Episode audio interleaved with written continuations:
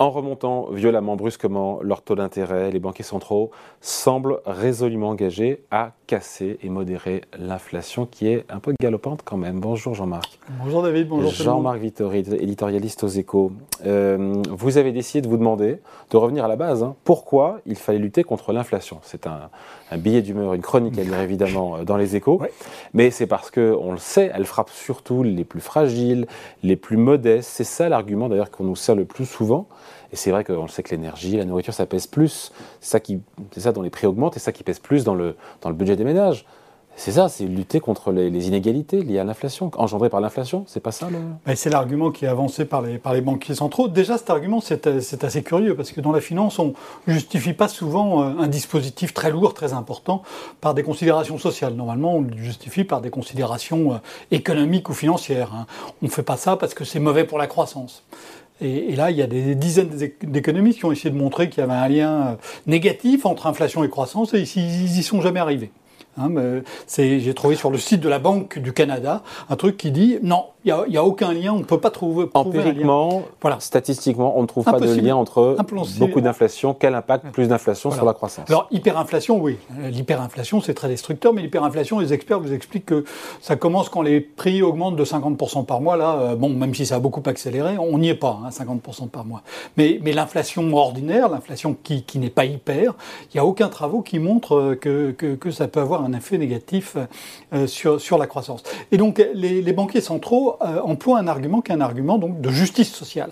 Euh, et il ne vous, plaît pas cet argument? Et attendez, d'abord ça m'a frappé parce que euh, euh, Jay Powell, le, donc le président de la Réserve fédérale, il l'a employé hein, dans son discours de Jackson Hole.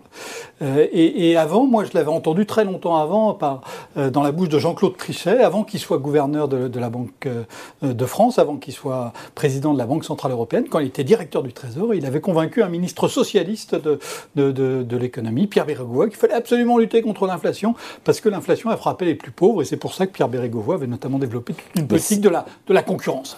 Alors ça, c'est l'argument. Et puis alors on se demande, ben, est-ce que c'est vrai?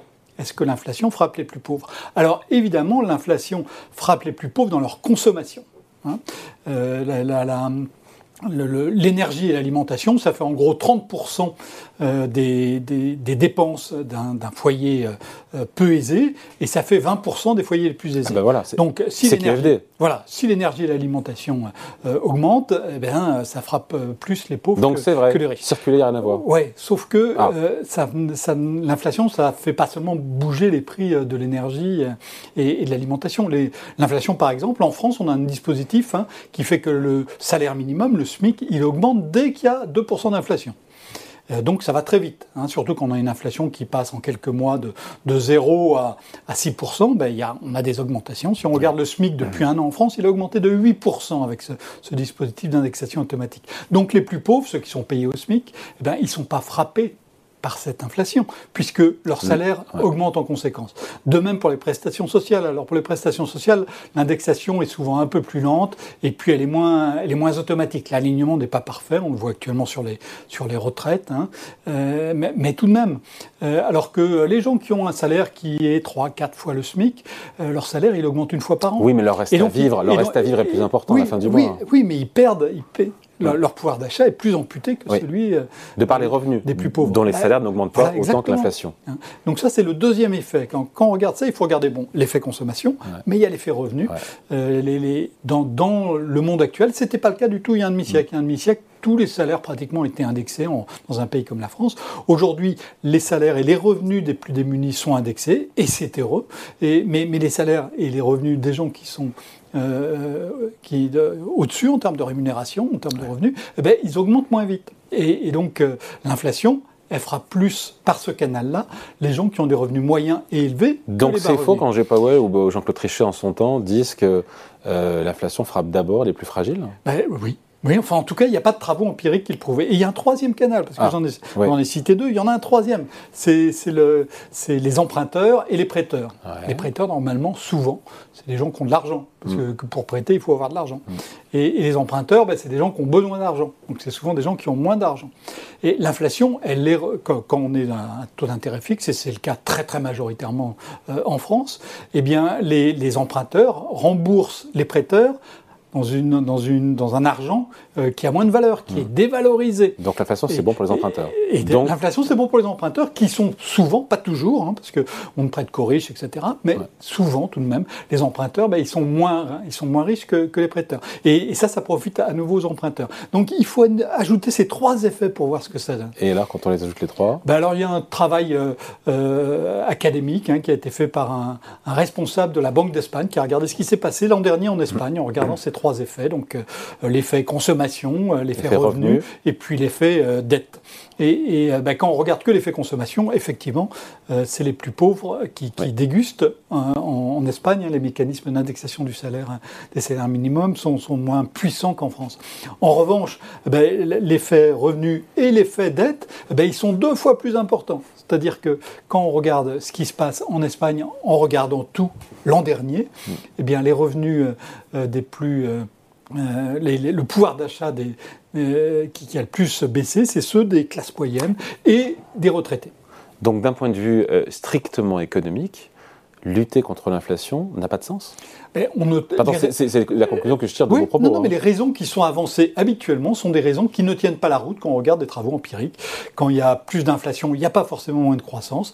Et quand il y a plus d'inflation, il n'y a pas forcément plus d'inégalité. Ça peut arriver, mais c'est absolument pas une règle générale. Ça dépend des formes d'inflation, ça dépend des mécanismes d'indexation dans les pays, euh, ça dépend aussi de l'organisation euh, euh, de la protection sociale. Après, Jean-Marc, s'il faut lutter contre l'inflation, c'est surtout parce que c'est écrit, c'est inscrit dans le mandat des banques centrales. C'est une priorité de leur mandat C'est la première priorité. Enfin, dans, dans, le cadre de la Banque centrale européenne, euh, c'est tout à fait clair. Hein. La Banque centrale européenne, elle doit maintenir la stabilité de la monnaie, c'est-à-dire mm. éviter l'inflation. Et si elle, si elle parvient à faire ça, elle peut faire plein d'autres choses. Mais euh, euh, et, donc, elle doit le faire parce que c'est inscrit dans, son, dans sa loi. Mais il y a des lois absurdes. Hein. Je, mm. je, citais l'exemple qui, qui, qui, doit vous obliger. Vous, David, est-ce que vous avez une botte de paille chez vous? Non. Eh ben, il y a une loi qui impose que vous ayez une botte de paille chez vous. Savez-vous pourquoi? C'est si jamais le roi passait à cheval et que ce cheval avait faim, il, faut, il, y a une loi qui impose que vous puissiez Elle nourrir ce cheval. Abrogée, Elle n'a pas été abrogée. Et, et, donc, euh, il y a des lois dont on fiche complètement, euh, même si elles existent. Et, là, donc, c'est une loi, une loi très puissante hein, en, Europe, en France en particulier, puisque c'est gravé dans le traité constitutionnel, constitutionnel euh, qui, qui, nécessite des, des procédures de ratification extrêmement sophistiquées, extrêmement lourde, euh, mais, mais, euh, est-ce que ça a encore du, du sens? Alors, derrière, il peut y avoir d'autres raisons, hein, mais qui sont le fait que les gens ont une préférence collective euh, pour une inflation faible ou nulle. Mais, mais ça, il explique comment? Mais, il faudrait... Parce que c'est vrai que, d'ailleurs, vous, vous l'avez écrit, hein, c'est vrai que c'était... L'inflation, c'est une espèce de brouillard, c'est vrai, pour les, pour les agents économiques, pour, pour les investisseurs, pour les épargnants, savoir, voilà, et donc voilà. Donc... ça complique tout. C'est vrai que les gens préfèrent vivre dans un univers euh, simple, mais il y a des pays où il y a de l'inflation depuis longtemps et on sait vivre avec. Moi, j'ai entendu récemment un, le, dirigeant d'une entreprise qui fabrique des camions en France qui m'a dit bah, depuis euh, un an, on discute beaucoup avec, euh, nos collègues turcs parce que nos collègues turcs, ils ont l'habitude de l'inflation. Et, on apprend beaucoup en les écoutant, parce que bah, l'inflation, quand elle est là de manière régulière, on peut gérer, on peut se débrouiller avec. C'est plus compliqué, mais on peut le faire. Donc c'est peut-être une erreur que ce que font, on sort du sujet, mais de ce que, ce que font les banques centrales, de vouloir tuer l'activité pour vouloir réduire cette inflation à tout prix on peut, Je crois qu'au moins la question euh, mérite d'être posée et que le débat euh, doit avoir lieu. Il n'a pas lieu. Pour l'instant, non. Bon, merci beaucoup. Point de vue signé Jean-Marc Vittori, des échos à lire évidemment dans le quotidien. Merci.